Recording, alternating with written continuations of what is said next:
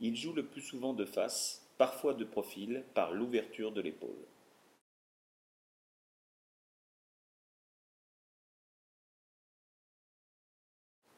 Il frappe le coude libéré.